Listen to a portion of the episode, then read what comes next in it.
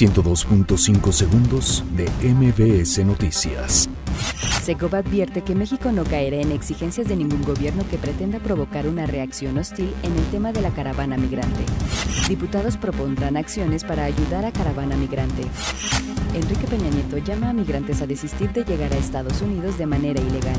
Agrupaciones entregan propuestas a Andrés Manuel López Obrador en materia de seguridad. INE destinará cerca de 400 millones de pesos para retiro voluntario. Huracán Huila se degrada a categoría 4. Frente frío en Veracruz deja dos fallecidos y dos desaparecidos. Incendio en fábrica de la Ciudad de México deja al menos seis heridos.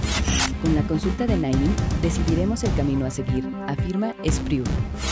Fiscales de Nueva York quitan seis cargos contra el Chapo Guzmán. 102.5 segundos de MBS Noticias.